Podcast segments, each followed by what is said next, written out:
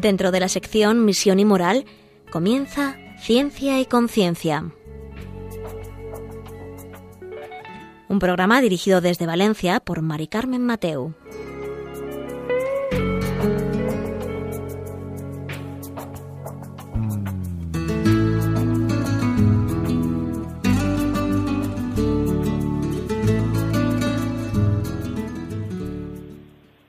Buenas tardes, queridos oyentes. Un miércoles más, aquí a las doce y media, eh, hora peninsular, y una hora menos en Canarias. Estamos con vosotros en Ciencia y Conciencia, un programa que hacemos, como vosotros sabéis, desde el Observatorio de Bioética de la Universidad Católica de Valencia. Y hoy vamos a seguir con el tema de moda, tema de moda de la mujer. Pero vamos a hablar desde otros puntos de vista, de forma sosegada y muy tranquila y sobre todo de forma muy conciliadora, sobre cuál es el papel de la mujer en la sociedad actual del siglo XXI y a mí me gustaría que nos respondieran algunas preguntas eh, de la mujer es más feliz ahora que antes o es todo oro lo que reluce. ¿Nos toman el pelo, si ustedes me lo permiten? ¿Caemos en algún timo? ¿O seguimos viviendo como si no nos estuvieran diciendo nada, ¿no? Y seguimos a, a nuestra labor, que es nuestras cosas importantes. Y hoy vamos a hablar sobre ese tema y ahora enseguida os voy a preguntar o les voy a presentar a nuestra invitada de hoy.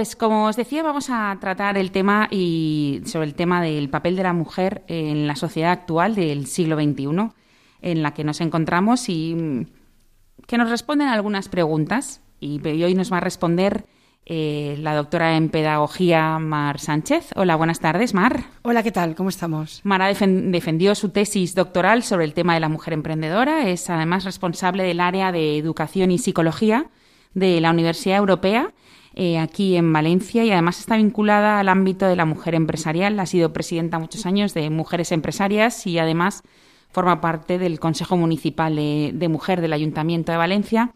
O sea que mm, se ha dedicado casi toda su vida al, tema de la mujer. Por eso la hemos llamado hoy para ver, em, Mar, hoy es todo oro lo que reluce en el tema de la mujer, como nos dicen. Bueno, primero agradecer a esta invitación Estoy encantada, como siempre, de venir a, vuestra emisora y estar contigo, Carmen. Y a ver, no, no es todo oro lo que reluce, porque si fuera un poco dorado, patinado, no pasaría lo que pasa y no estaríamos aún, la mujer sería como motivo en los medios de comunicación, motivo de, a veces diríamos de preocupación y otras veces de drama. Hmm. Entonces, si fuera lo que dicen algunos grupos de, bueno, la mujer ya ha avanzado mucho y la mujer ha conseguido muchas cosas, que sí, obviamente se ha avanzado, pero no pasaría lo que dicen las cifras, lo que dicen las cifras del maltrato psicológico, maltrato físico, no solamente en ese sentido, las cifras también a nivel laboral, profesional, empresarial, y luego las cifras vitalmente. O sea, las mujeres, lo que decías en una de las preguntas, son más felices ahora que antes. Hay un librito sobre el tema que es gracioso, que es el timo de la Superwoman. Entonces, pero cierra bastante bien lo que es el titular, porque en algún sentido nos han timado porque lo que nos han dicho, a ver, hay unas necesidades, entre comillas, básicas que o todos, hombres y mujeres, debemos tener por dignidad cubiertas, como el derecho a expresión, la propia libertad, el derecho a no ser maltratado, el derecho a ser amado, el ser amado y amar. Y en este sentido ha habido durante mucho tiempo, es verdad que a la mujer, perdón, le ha costado mucho. Y ahora se están, están, están sucediendo cambios espectaculares en este sentido, pero no en otros. Y entonces el que esté el Día de la Mujer o la Semana de la Mujer, a lo mejor ayuda a visibilizar lo que está pasando, pero no es la solución. Claro, la solución a lo mejor tienes tu razón en la visibilidad, o sea, necesitamos visibilizar que hay camino por andar, pero no el camino, entre comillas, de, por así decirlo, más conflictivo, ¿no? Ese se queda en otro campo para nosotros. Yo creo que siempre que tenemos que expresar una demanda, expresar una necesidad, hay varias formas de hacerlo. Hay una forma más conciliadora, más inteligente también, más negociadora, más virulenta, más contenciosa, más violenta. Entonces, a veces estamos hablando de no a la violencia, no a la violencia en ninguno de sus sentidos. Sin embargo, hay algunos tipos de manifestación que parecen que el talante es violento. No de agresión, pero sí verbal, sí de intolerancia, sí de falta a la pluralidad. A lo mejor otro tipo de mujeres que no nos gusta ese tipo de manifestación, nos gustan otras. Hmm. Estamos aquí, o hmm. estamos, leemos, o hmm. comentamos, o hacemos tertulias, o si hace falta ir a un medio vamos, pero no en la situación actual que estamos viviendo organizamos, por ejemplo, un grupo que no, no contempla ahí la salud. Entonces, que la mujer aún tiene que realizar acciones para mejorar en es el camino a andar que tenía poco, poco avanzado, eh, aún ahora, en algún sentido, sí, pero hay que ser tal vez más creativa, más inteligente, que la mujer lo es, también el hombre. A mí no me gusta nada el tópico que se está haciendo ahora o sea, como sois más inteligentes y hmm. como sois más abnegadas, es que somos, sois más sufridas. No, no, perdona. Hombres y mujeres somos inteligentes, abnegados y sufridos. Y si queremos, respetuosos. Y si queremos, sabemos dialogar unos con otros. Ahora, si se hace, es tan malo es el, a la mujer dejarla como en, en minoría respecto a la categoría del varón, como ahora de repente hace una sublimación de la mujer y entonces la convierte con una losa encima otra vez en víctima de todo lo que debería hacer. Entonces, hay mujeres muy valiosas que son a lo mejor, eh, tienen más arrojo para ir hacia adelante, y hay mujeres que no van hacia adelante de una manera visible, como hablábamos, pero son muy valiosas porque están en su casa dándose. Que aquí el final de la película son mujeres amantes y amorosas. Y luego hay muy buenas profesionales. Hay un campo de científicas. Aún hoy, fíjate, yo estoy en la universidad, como sabes, en la universidad ahora europea, pero también mi casa es la Universidad Católica. Y es verdad que aún en puestos de poder, de alto poder, eh, alto poder me refiero de responsabilidad. Hmm. Hay pocas mujeres. En la Universidad Europea la rectora es una mujer, aquí también lo fue antes, pero también es una rectora en Madrid y otra en Canarias. Y sí que es verdad que en la empresa privada y en grandes empresas empiezan a haber encargos. En IBM también es una mujer. En Nunsis también es una mujer, no, en, en Dormitienda también es una mujer, empresas que ahora me suenan, ¿vale? Mm. Pero eh, es verdad que la conciliación es una realidad que hace una pausa en la vida profesional de la mujer, a veces por decisión propia, pero a veces no es decisión propia. Si hablamos, yo decía, de libertad, yo creo que el termómetro para medir cuán feliz es la mujer es cuán libre puede ser en las decisiones de la vida, que no en todas, porque el varón tampoco lo es, pero sí en algunas muy importantes, por ejemplo, proyección profesional y, por ejemplo, maternidad. Son dos decisiones que a veces, en, el momento aún que estamos viviendo, aún a las mujeres el precio es muy alto. Si yo quiero, porque me gusta, porque quiero dar a la sociedad una proyección profesional importante, pero quiero ser buena madre y quiero que mis hijos disfruten de una madre, quiero que mi marido mm, disfrute de una compañera, y me es muy difícil porque hay una realidad que la conciliación barra organización va en función de los menores, o sea, en función de hacerlo bien con los menores. Yo no creo que la ley de conciliación vaya para que hombres y mujeres tengan más tiempo libre. Que, bueno, pues que también, oye, además eso es de derecho y hay que cuidarse y hay que tener tiempo libre, ¿vale? Lo, reivindicamos desde aquí. Hmm. Eh, porque si hablamos de no tener tiempo libre aparece la culpa y la culpa ya aparecerá en la conversación. Pero es verdad que cuando hablamos de conciliación, bien porque hay hijos o hay dependientes, y fíjate que viene ahora con la nueva ley, porque afecta a hombres y mujeres, pero es verdad que la conciliación es para que yo pueda ejercer una maternidad de mayor calidad. O sea, va en función de claro. esta ley. No damos conciliación a una mujer porque se quiere ir de viaje a la India. En principio, estaría la responsabilidad propia que esto no se puede hacer. Mm. Yo no tengo una vida profesional chicle que ahora me voy y ahora vengo. Sin embargo, los hijos tienen una etapa que solo es esa etapa, es única. Hmm. Y entonces, ahí hay muchas mujeres que dicen, bueno, estoy en un momento profesional muy bueno, pero tengo niños pequeños que merecen el que esté más al tanto. El, los dos, el padre y la madre, si están los dos. Yo provengo de una familia sin madre y bueno, pues estaba mi padre eh, full time. Pero es verdad que el, el niño, el pequeño, tiene derecho, em, si no, bueno, lo, se le trae al mundo.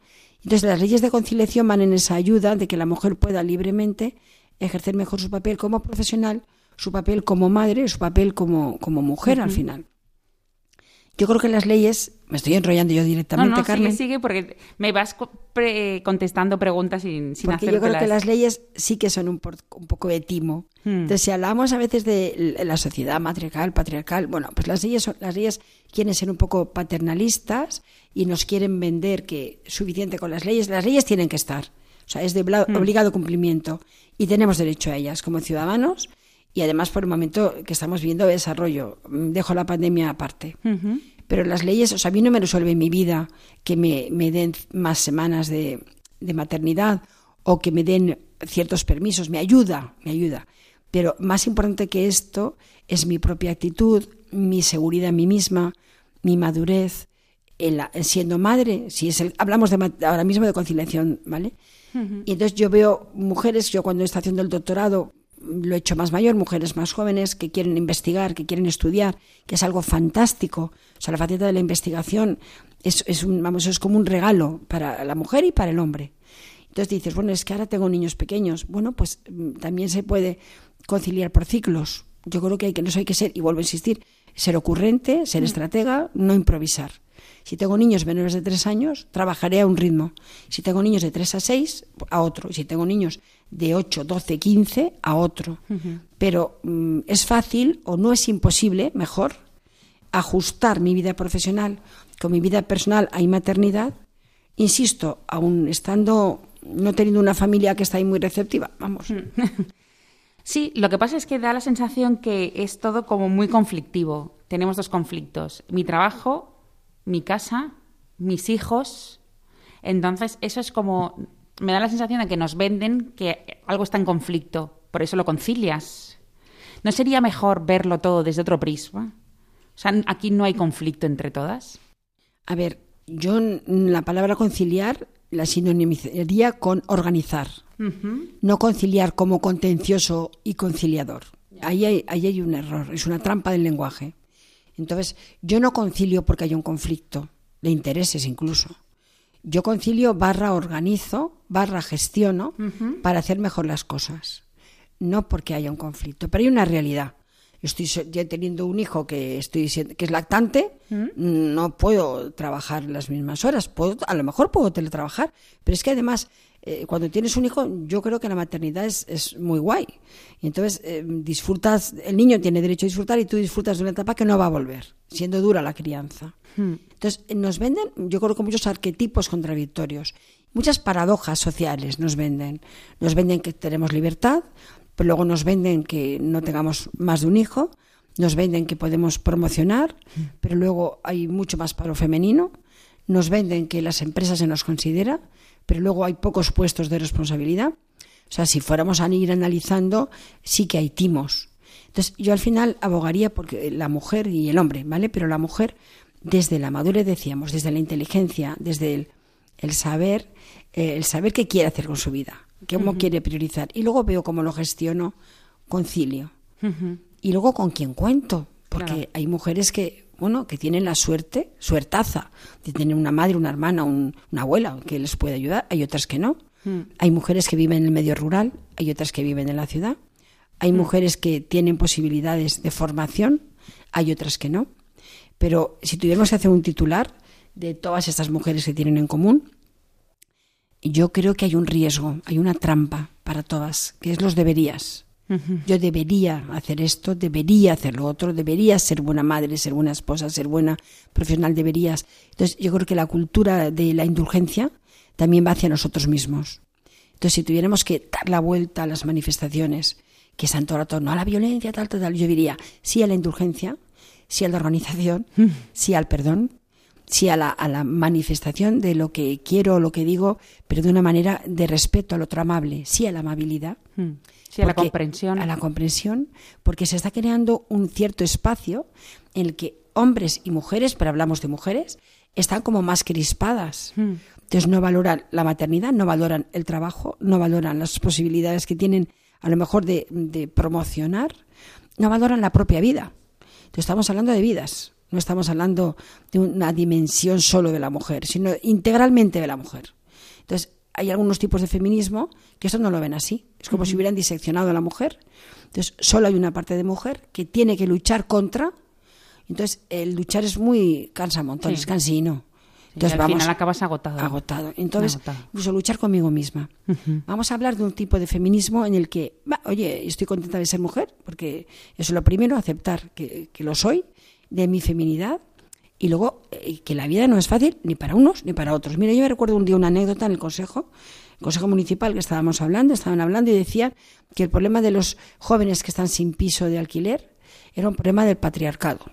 Entonces yo dije, vamos a ver, yo mis hijos varones no encuentran piso. No me digan que tienen más dificultades las chicas para encontrar piso que los chicos, porque al final queremos tintar todo que llega a ser grotesco. Hmm. Entonces, no es ese el punto. Es verdad que en otros aspectos sigue habiendo, aún en algunos aspectos, un tipo de hombre determinado que no respeta a la mujer eh, en, su, en su dignidad, en su lo que, lo que merece. Eh, hablamos de nuestra sociedad, ¿eh? porque Hmm. donde yo hice la tesina sobre suegras y nueras, te recordarás que hablamos en aquel sí, momento, las culturas de Oriente, las culturas de Oriente, no, vamos a ver, del Este, Turquía, en este caso no es Oriente, ¿vale? Turquía, eh, Egipto, ahí es otro tipo de trato hacia la mujer. No hablo de eso, porque culturalmente la mujer, según donde se encuentra, eh, tiene unas trampas que le ayudan o le perjudican para ser feliz. Hablo de cultura occidental, países desarrollados, Europa en este momento, que es lo que yo he estudiado un poco más. Entonces vemos que, vamos a hacer una pregunta, en estos 10 años, 15, 20, 25, hay algunos termómetros indicadores que dicen si la mujer está peor o mejor. Uno sería si es capaz de tener más o menos hijos si quiere. Y no, no, porque hay muchas mujeres que, habiendo diferentes encuestas, que tienen un hijo o 1,2, que no, es uno, pero gustaría tener a lo mejor un segundo. Vale, o sea, ahí no son libres. Otro, otro termómetro para ver la mujer cómo se encuentra es a nivel psicoafectivo, que la mujer normalmente la parte afectiva es algo, es una dimensión que bueno, pues que le gusta y que se da y, y la ternura, el afecto, el saber querer, ¿vale? Y hay más fracasos que habían antes. Luego, si hay fracasos de pareja, muchos fracasos de pareja, hay también una lesión a la propia esencia de la mujer que es, que es bueno, que le gusta querer, en principio, ¿vale? Y luego un tercero, habría más, serían los niveles de paro femenino, que también ahora hay más. Me falta un cuarto, que es muy importante, ¿vale? El del paro femenino. Y el quinto, las cifras de maltrato han subido. Han subido estrepitosamente. Luego, las políticas que se están haciendo no se están haciendo bien. Y tendríamos que decir, bueno, ¿y qué podríamos hacer? No soy ministra, ¿qué podríamos hacer? Pero es que primero que los ministerios hoy en día, eh, no hablemos de los ministerios No, hoy en día. Mejor, ¿vale? mm, por- Pero lo primero que podríamos hacer, si no habláramos, es no ideologizar el tema de la mujer, sino Mm. ir a lo auténtico. Y lo auténtico es la educación. Entonces, tú sabes que hasta muchos años lo hemos comentado Mm. en un colegio de niñas, y entonces y yo pensaba en ese momento, de- niñas o mixto, trabajo sí, mucho en colegios igual. mixto. ¿Cuántas de estas niñas sabrán decir que no? Bien. ¿Cuántos de estos niños sabrán amarlas? Bien, niños y niñas. Desde pequeños, eh, como la madre educadora o el padre educador, ¿qué estilo tiene para incorporar a la vida de estos futuros adultos eh, el respeto de uno hacia el otro? Esto no se está haciendo, ¿vale? Hicimos un trabajo hace unos años para el Ayuntamiento de Valencia, precisamente, con una muestra de unos 600 jóvenes, entre 16 y 18, 15 y 18. Entonces ah, hicimos una encuesta, ¿vale? Había alguna, me acuerdo algunas de las preguntas, un poco para viendo eso, el estilo de relación eh, que podía ser psico- psicoafectivo relación simplemente chicos-chicas. Entonces mm, nos, me llamó muchísimo la atención en, la, en el volcado de datos, por ejemplo, habían dos o tres ítems, ¿vale? Y uno, la mujer está más preparada para sufrir que el hombre, ¿verdadero o falso? Mayoritariamente Decían decían, que sí. que verdadero, pero ellos y ellas. No, señores, estamos preparados los dos. Hay que currárselo. O sea, yo no nazco con la monedita de ibas a poder sufrir de manera natural. No, no, me lo curro. Pero es que el hombre que está a mi lado también, y mis hijos o mis hijas también. Claro. Había alguna otra pregunta que me llamó la atención. Por ejemplo, cuando tu novio, eran jovencitos, ¿vale? Tu novio quiere tener tus controles del, del móvil, del ordenador, las claves, es porque te quiere mucho. ¿Verdadero o falso? Verdadero. ¿Verdadero? No. no, no, no, O sea, yo tengo derecho a mi intimidad, una parcela mía que es personal, y obviamente él no, no manda sobre mis claves, cómo me he visto, con quién voy, mis amigas, que era otra de las preguntas. Entonces, vimos, a mí me llamó mucho la atención y, la verdad me preocupó, me alarmó a nivel profesional y personal el ver que estas generaciones que han subido, que están ya, yo diría que la bisagra está en 40 hacia abajo, ¿vale? ¿Vale? Que es treinta y tantos hacia abajo, que ahí ya son padres algunos. Eh, no hemos mejorado en la relación hombre-mujer. Hablo de datos. No hemos mejorado. Y sin embargo, se siguen haciendo las políticas igual. Y siguen habiendo mujeres que chillan mucho, hombres que chillan mucho y que no llegan a lo mejor a una, no digo ni negociación, a un acercamiento. Porque lo que queremos nosotras es estar cerca de ellos y ellos de nosotras para estar mejor. Y lo primero, antes que eso, es quiero estar bien conmigo misma. Claro. Y podemos hablar ahora de las emociones que tienen las mujeres. Vale. Pues nada, eh, sabéis que em, bueno, está siendo muy interesante, estamos aprendiendo mucho. vamos a escuchar un poco de música y vamos a las emociones de las mujeres.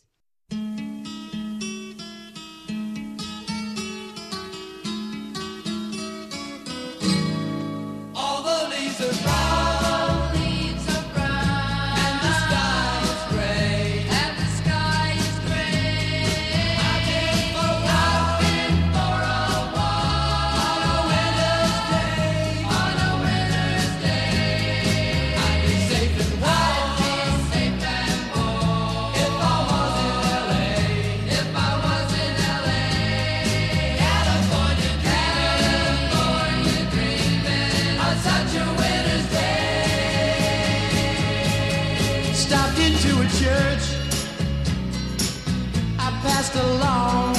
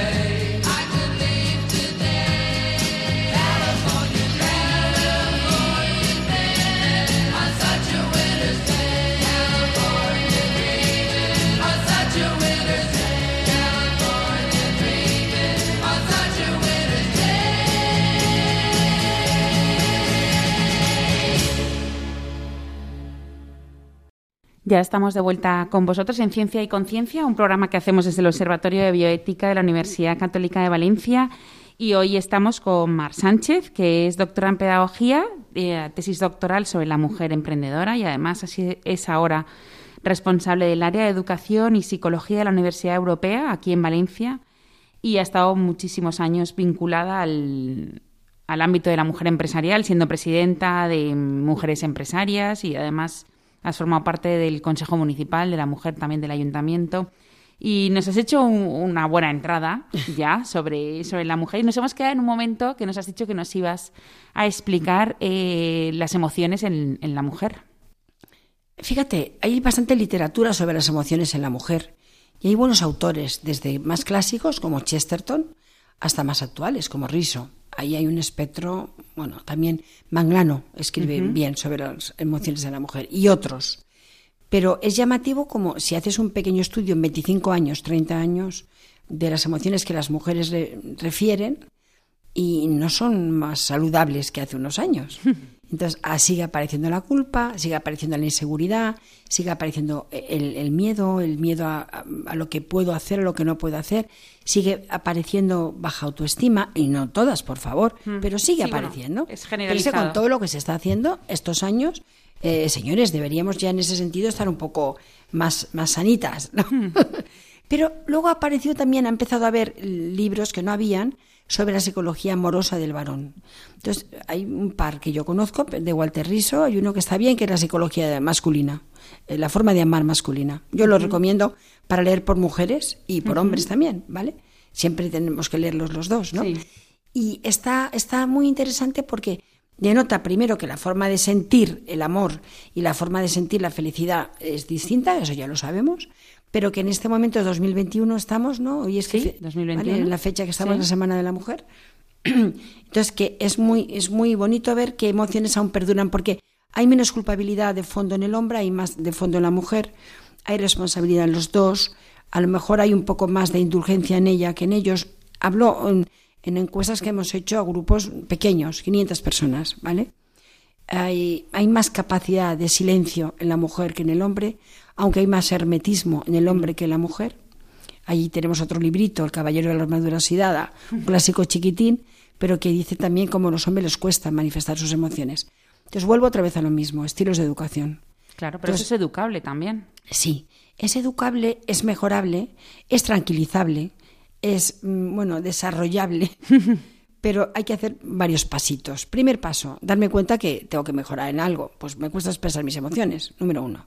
Número dos, si ya he hecho esto, expectativas de cambio. Ya he visto que tengo algo, y ahora, ¿qué puedo hacer? Y número tres, tener la humildad y la constancia, estas dos, para que alguien me eche una mano. A ver, hay asesores, no voy a decir coach porque no estoy de acuerdo si no es un psicólogo o un pedagogo previo, ¿vale? Pero hay personas, profesiones que vienen en nuestra ayuda con pocas sesiones, pero nos dan habilidades muy interesantes. Yo empecé a dar la habilidad de la asignatura de comunicación aquí en esta casa hace 12, 15 años y me sigue apasionando, porque la comunicación no es solo hacia el otro, es también hacia, hacia adentro. Entonces, esta forma de qué me digo, cómo educo los pensamientos, es clave. Si hablamos de mujer, hablamos de hombre, hablamos de educación, hablamos de felicidad, ¿cómo educo los pensamientos internos? Claro, si las chicas dicen, claro, mi novio mm, hoy me ha dicho que no le gusta cómo voy, pero es que en realidad tiene razón y yo con quién voy a ir si no estoy con él, es que ¿quién me va a querer? Ese tipo de pensamientos que son tan negativos, entonces esta chica tiene poca energía para decir no, y decir, oye, mira, yo me he visto así porque me parece bien, si no te gusta, pues ya lo siento, mm. pero un poco asegurarse ella misma. Eh, no se consigue ese tipo de mejora de la autoestima a base de griterío eh, asociacionista, no griterío. Eh, sin embargo, si se consigue desde la reflexión, desde el coloquio, el debate, las posibilidades de yo expresar y que me expresen, el aprender ciertas técnicas hacia afuera y hacia adentro, pero esto no se hace. O sea, que pocos chicos o chicas van a aprender a manejar pensamientos internos. Sí que en algunos colegios estamos metiéndolos. Hay colegios fuera de España, en, el norte de, de Europa, como no, nos vamos allí, Dentro del currículum sí que aparecen las habilidades sociales y aparece la autoestima y, por ende, el manejo de pensamientos. Porque, Carmen, si yo ahora estoy escuchando esto y pienso, claro, esto es lo que me pasa a mí, que me digo que no valgo, mm. que me digo que no voy a ser capaz, que me digo que esto que estoy haciendo es egoísta, o me digo, no, no, es que ya lo he repensado y esto que estoy haciendo, el estar esa tarde con una amiga, por ejemplo, el estudiar el fin de semana, el tomarme un tiempo para mí, es que es, propio de mi dignidad y es bueno y no es egoísta que lo esté haciendo. Va a depender de lo que yo me diga y también la valoración que haga, porque también hay gente que no, eso, que no tiene criterio. Hablamos de personas dentro de la propia norma, ¿vale? Y hay mujeres. Y entonces, en este sentido, las mujeres no están más felices, tampoco los hombres, porque no hemos hablado del complejo de género, porque hay muchos hombres que dicen, no, no, si lo que decíamos, yo sé que van a ir ellas por delante, sé que esto, entonces al final, ¿qué hacen? ¿Buscan una segunda mamá? No, no, no. hay que ayudar a que el varón sea un hombre también. Un hombre en la acepción que pensamos, un adulto. Y ella lo mismo. ¿Y todo esto qué tiene que ver con esto que nos eh, están repitiendo tantos eh, patriarcado y matriarcado? Mira, esto a ver, ha existido y existe. Obviamente ha habido sociedades y hay muy patriarcales, entonces en las que el varón es el que ordena y mando, y aún hay espacios en la propia España, y hay comunidades, y hay pueblos que, que manda el hombre, Hmm. porque no hay tampoco una, una facilidad de, lo- de comunicación. Yo digo esto, y entonces esto es muy duro, porque a lo mejor el patriarca dice, tú vas a estudiar y tú no. O fíjate, antes, hace un siglo, no hace tanto, que se decía tú te casas con tal o tú con cual, ¿vale? Entonces, la sociedad patriarcal, en la historia, los historiadores saben mucho más de esto que yo, pero aún existen según qué segmentos. También la matriarcal. También hay, hablamos, pensamos en Italia, pero también aquí en España y hay familias concretas que es la mujer, no es la que manda, es la que, es la que lleva el, el bastón del poder. Porque uno puede mandar y ser conciliador, y uno puede mandar porque es organizador Hmm. de talante. Pero si mando y no dejo al otro que se exprese, si mando y al otro lo fagocito, si mando y al otro se llama vampirizar, le chupo la energía, este no es un, obviamente, ningún mando a mí me gusta como tal. Claro. Pero si quieres, ¿quién gestiona? Entonces, yo estamos viendo que hay familias que allá están aprendiendo a ser entre ellos ah, un poco autoritativas, que los dos mandan unas cosas, mandan para otras. Pero hay otras que aún hay el autoritarismo que puede ser por él o por ella. Y entonces, siendo así, vamos a hablar entonces de poder. ¿Cuánto nos interesa el poder? El poder, mm, en sí mismo el poder, el político, el ideológico, el social, el personal, el familiar. El poder es, un- va, es un, iba a decir una patata, pero es poco, poco en radio. Pero bueno, el poder no tiene tanto, no tiene valor. Lo importante es la capacidad que yo tengo como mujer y como hombre de llegar al otro. Y ahí no se llega desde el poder, se llega desde otras actitudes, como puede ser también querer al otro. Claro, pero siempre, nos- bueno, siempre, últimamente, en estos últimos años, nos dicen mucho que hay que terminar con el patriarcado para que la mujer se pueda desarrollar, para todo esto. Y sin embargo, lo que vemos ahora mismo contigo no es eso. Lo que vemos son los modelos de educación. A ver, yo creo que el modelo patriarcal y el modelo matriarcal, matriarcado, eh, ambos mm, tienen muchísimas desventajas. Y también hay una realidad, y es la, la fisonomía del varón. A veces el patriarca ejerce un poder que es físico, que la mujer no lo ejerce. Entonces, cuando aparece eh, un, a ver, una extensión del poder físico, se ha roto la relación, porque esa es como la dignidad mía se ve ter- deteriorada, se ve anulada. Pero también hay, hay situaciones en las que el, el ejercicio del poder malentendido, patriarcal o matriarcal, es desde la psi- psicológico, desde el maltrato psicológico. Pero evidentemente no estoy a favor de uno ni de otro. Y estoy un poco menos a favor del patriarcal porque ejerce en ocasiones eh, la fuerza física. Hmm. ¿Y qué nos dirías de mm, actualmente? Porque vemos mucho lo de feminismo y feminismo radical. Entonces, A ver, hay varios tipos de feminismo. Entonces, sí, ahora ya parece que solo hay dos, pero no hay más. Está el liberal, el, está el convencional, está el, el altruista, está el, el- vamos a si lo miramos, hay mucho, el marxista. Hay diferentes tipos de feminismo, depende también las raíces donde las busques, que tienen unas, unos síntomas. Entonces, yo creo que, por ejemplo, la mujer en la iglesia eh, eh, es bastante feminista. Mm, Es feminista pues porque eh, sabe que es amada, eh, se sabe sentir amada, mm, sabe enseñar el amor a los demás y es respetada. O sea, en la iglesia es respetada, ¿vale? Eh, pero es verdad que hay tipos de feminismo que yo no me identifico. Yo creo que si me preguntaras, ¿tú eres feminista? Y yo te diría, pues mira, sí desde un feminismo de, que ama al otro también, un feminismo de acercamiento, un feminismo, si quieres, mm, de diálogo constructivo, ¿vale? Un feminismo que ahora se llama neofeminismo o el feminismo progresista, mal llamado, o el feminismo radical, ha dado un golpe, está utilizando la violencia que tan denostada hablamos, la está utilizando también hacia el varón. Y hacia el varón entonces también se carga la unidad familiar. Yo creo que hay que tener muy claro que la prioridad es la unidad familiar.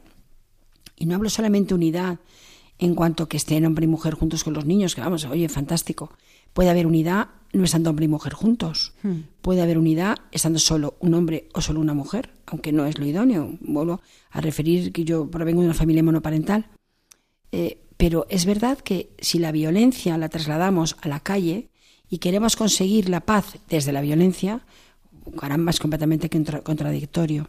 Entonces vamos a hacer un eslogan importante diciendo, la violencia es el recurso del incompetente para hombres y mujeres. Y estamos, si estamos buscando el acercamiento para que la mujer eh, tenga su, su, su lugar desde la violencia, mal. Es, no es ni negociable. O sea, el buen negociador no utiliza la violencia. Hay algún libro sobre negociación que me encanta y la violencia no se usa. Entonces, yo quiero ser considerada, yo quiero ser reconocida, yo quiero, por, vamos, tengo derecho desde la violencia, vamos a intentar desde otras maneras. Para mí es la educación es la clave. Entonces pondríamos como en, en paralelo o en sinónimo radical con violento. En algunos sentidos sí. Radical con expresión de violencia. Ahí sí.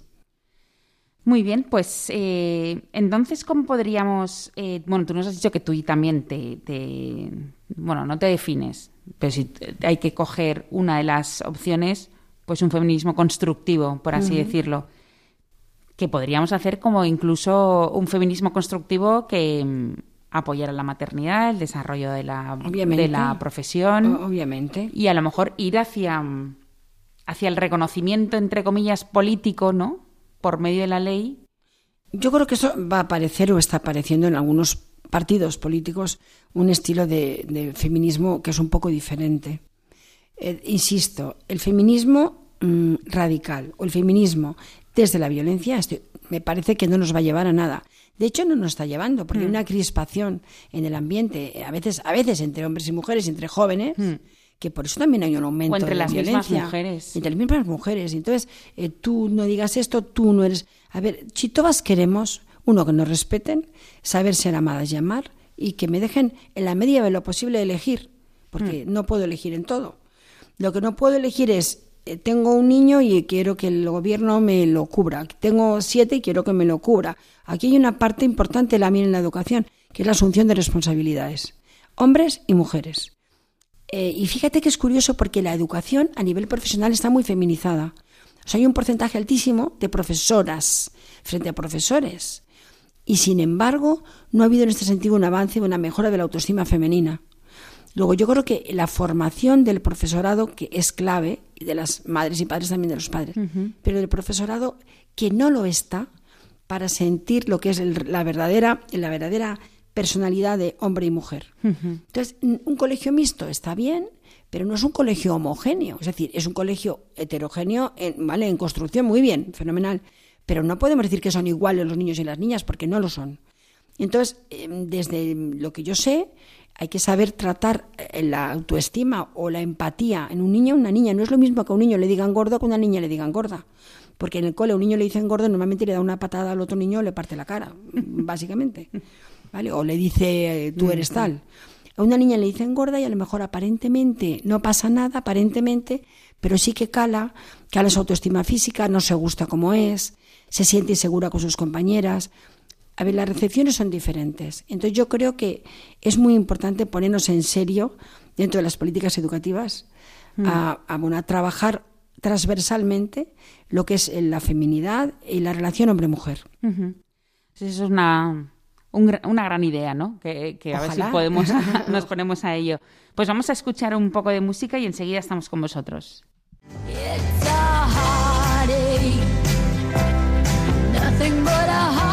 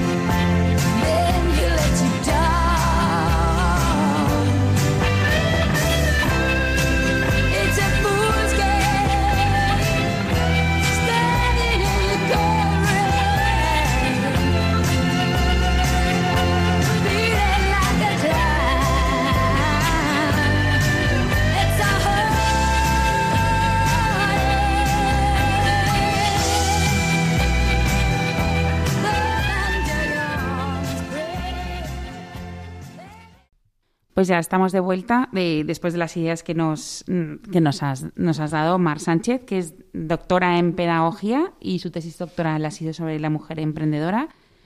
Ella es responsable del área de educación y psicología de la unidad de la Universidad Europea, aquí en Valencia, y bueno, has estado muy vinculada en mujeres empresarias. Sigo en ello, hasta que me aguanten. Sigues en ello.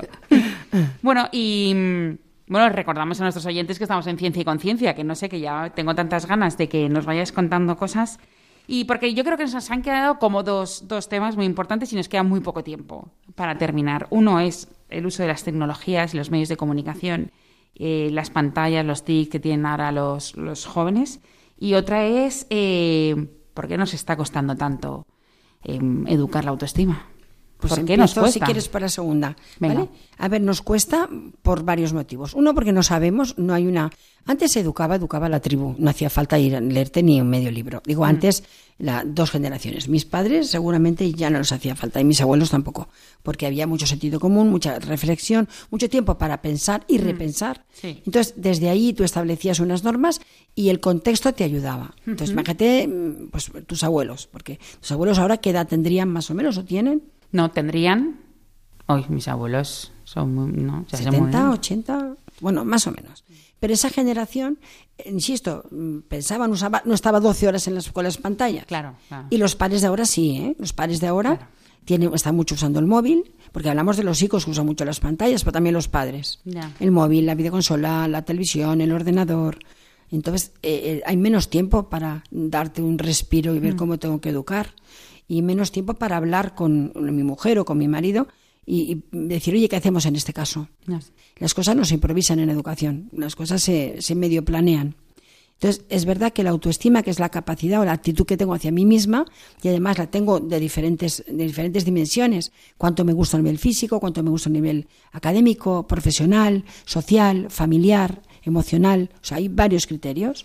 Entonces, a lo mejor simplemente con mis hijos, como voy así corriendo, corriendo, pues eh, no, mira, primero el ir corriendo ya denota que no me importas demasiado, porque si me importas mucho me paro, si me importas mucho dejo el móvil y te miro.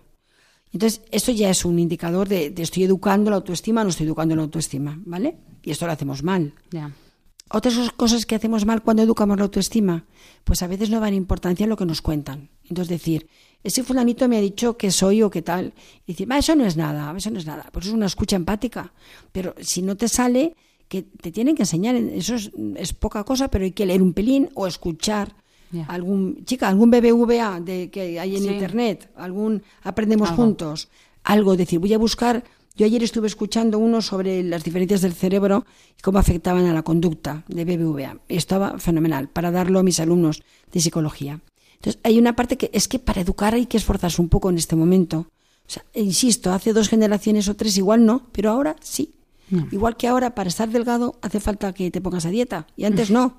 ¿Por qué? Porque se hacía mucho más ejercicio, la gente no iba todo el día en coche, la gente no estaba todo el día sentada y se comía masa, ¿no? Hmm. Entonces, pues ha cambiado los hábitos alimenticios, por eso hay tanto entrenador personal, ha cambiado. Entonces, también los entrenadores educativos, ahora estamos. Lo que pasa es que los padres tienen prejuicios, o bueno, no tienen tiempo, no quieren tener ese tiempo, o no quieren hacer ese gasto, no lo sé. Pero es curioso, como hay muchos gastos en entrenador de gimnasia, bueno, me encanta el deporte, ¿eh? y hay muy mucha menos inversión en el tema educativo. O sea, es, nos cuesta. Sí que es verdad que ponemos mucho el énfasis en que los niños tienen mucho las pantallas y, les decimos que ellos, han, como han nacido con eso, han nacido en una sociedad totalmente digitalizada, pero el problema es que los padres no. Y por eso hacemos un mal uso los padres. Obviamente. Y además, los padres deberíamos consultar un poco a qué edad les iniciamos con pantallas. Por ejemplo, un niño antes de dos años no, no, no debe, por, a nivel evolutivo, ¿eh? Em, estar con pantallas. Eh, un niño a partir de los dos y medio, diez minutos, ¿vale? Pero esto no es verdad.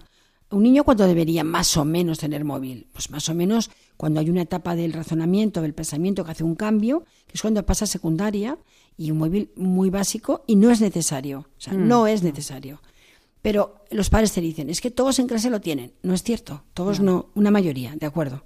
Es que em, le voy a comprar un móvil que vale 500 euros, pero vamos a ver, ¿estamos locos? Mm. Entonces dices, bueno, ¿qué pasa a nuestros niños con el uso de las tecnologías? ¿Cómo afecta esto? Porque ahora hablamos de la segunda parte, el ciberbullying. Entonces hay muchísimo tema de, de denigrar a la mujer en, por, por, móvil, vamos, pero siguen apareciendo muchísimas chicas que se exponen también en Instagram, en TikTok, en otras, ¿vale? Entonces, hay una, un mal uso también de las tecnologías, porque bien usadas me encantan. Aquí estamos en la mesa, tenemos mm. el ordenador, tenemos el móvil, aunque ahora está apagado. Entonces, yo creo que esta parte de qué influencia tienen los medios de comunicación, televisión, qué tipo de mujer, qué tipo de hombre, qué tipo de modelo de mujer, las películas también. Hay una película que vi el mes pasado, me encantó, que se llama Cuestión de Género. Me gustó mucho. Vale, pues ese tipo de películas, mm, vamos, nos gustaría ver más, pero normalmente las que se ven, normalmente, excepto algunas que hay especiales o independientes, la mujer sigue siendo guapísima, sigue siendo mujer objeto, sigue habiendo una relación muy corporalizada, muy cosificada.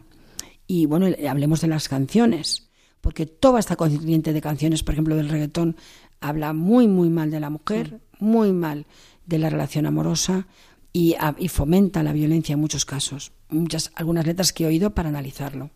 Entonces, es difícil, decíamos, educar en este momento porque las tribus de hace, los grupos de hace dos generaciones no tenían este en contra, fuera. Yo salgo de mi casa, mi casa quiero que sea así, pero es que sale a la esquina y lo que le están diciendo es todo lo contrario. Entonces diríamos, vale, ¿y qué hago? Pues bueno, formarme. ¿Y cómo me formo? Pues tienes varias fórmulas. Hmm. Y tienes fórmulas también gratuitas. O sea, yo no quiero cerrar nuestra conversación sin recomendar dos grupos que además son gratuitos, que uno es Psicólogos sin Fronteras, que este obviamente es gratis, y otro a nivel de pareja, eh, lo que es Retrobail, que me parece fantástico. Nace en, Canadá este movimiento, está, está aquí, en Valencia conozco a alguien que lo lleva, y para todo lo que tiene que ver con la relación hombre-mujer, es bueno, ayuda muchísimo y insisto, es sin coste, o sea que el coste ahí no es un problema. Pero luego sí que es verdad que las mujeres, y con esto voy terminando, las mujeres el de dedicar un tiempo a quererme, a gustarme, a aceptarme, es un tiempo muy bien invertido, que va a redundar en, saber amar mejor, saber llevar bien la familia. Y tampoco a veces, y allí termino, ves con lo de la culpa, porque quiero llegar al perdón a una misma.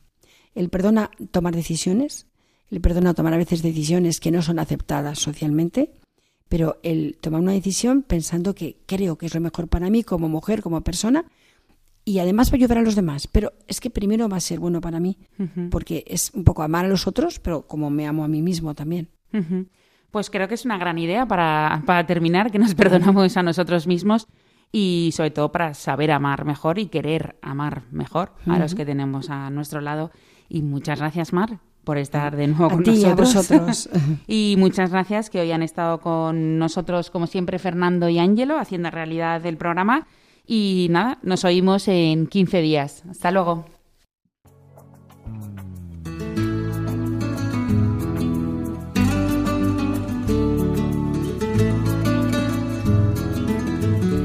Finaliza así en Radio María Ciencia y Conciencia, un programa dirigido desde Valencia por Mari Carmen Mateu.